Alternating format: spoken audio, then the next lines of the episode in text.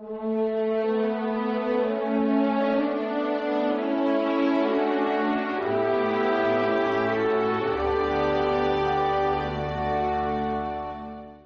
primero a reconciliarte con tu hermano. El tiempo de cuaresma, hoy es viernes de cuaresma, y se hacen los ejercicios del Via Crucis, se hacen tantas cosas, bueno, pues tan bonitas, sobre todo es un tiempo de reconciliación.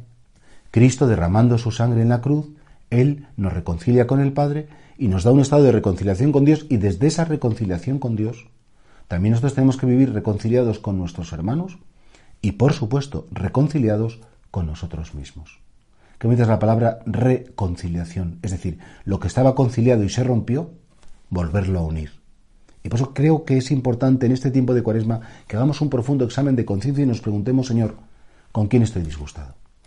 ¿Con quién me falta ese concilio en el sentido de esa armonía de relación? ¿A quién me parece que, que no sé quererlo? Y creo que es importante revisar esto porque al final al ser humano nos definen nuestras relaciones con los demás. Nuestras relaciones pueden ser de dar amor o nuestras relaciones pueden ser como de, de disparar rabia, eh, frustración, ira, eh, acusación, condena. Y Jesús decía, la medida que uséis, la usarán con vosotros. Y vivir en reconciliación no significa que mis enemigos o los que me tratan mal, que me caigan fenomenal. Uy, como estoy reconciliado, me parecen buenísimos. No, a lo mejor hay que decir, mira, no son buenas personas, han hecho mucho daño, son personas que hay que tener mucho cuidado con ellos, pero no les puedo desear el mal. Ni quiero desearles el mal porque, porque entonces sería como ellos, autores de la maldad. Y yo no puedo ser autor de la maldad, ni siquiera deseador de la maldad. Porque claro, al final, pues repito, me puedo convertir en ellos.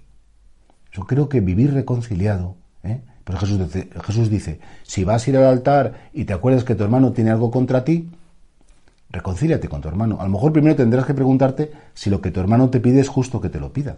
Porque a lo mejor hay, gente que se enfada con nosotros y no están, no están reconciliados porque nos piden cosas que no es justo que se las demos. Se las podríamos dar, pero si se las damos cometemos una injusticia.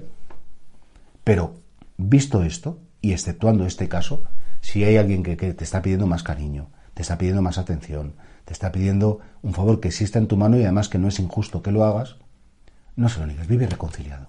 Ten paz contigo mismo, para que digas, todo está bien, Señor, en mi debilidad todo está bien. Ten paz con los demás.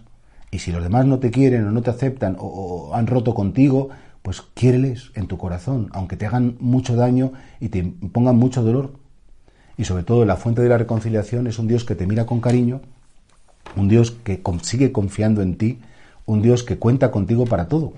Esa es la verdadera fuente y por eso los viernes de Cuaresma nosotros que es un día especial de reconciliación, miramos en nuestro interior, miramos especialmente a Jesús crucificado, que dice, Padre, perdónales porque no saben lo que hacen, y con la fuerza de ese amor le suplicamos a Dios nuestro Señor que nos conceda también decir las palabras de Jesús, decirlas con sinceridad en nuestra vida.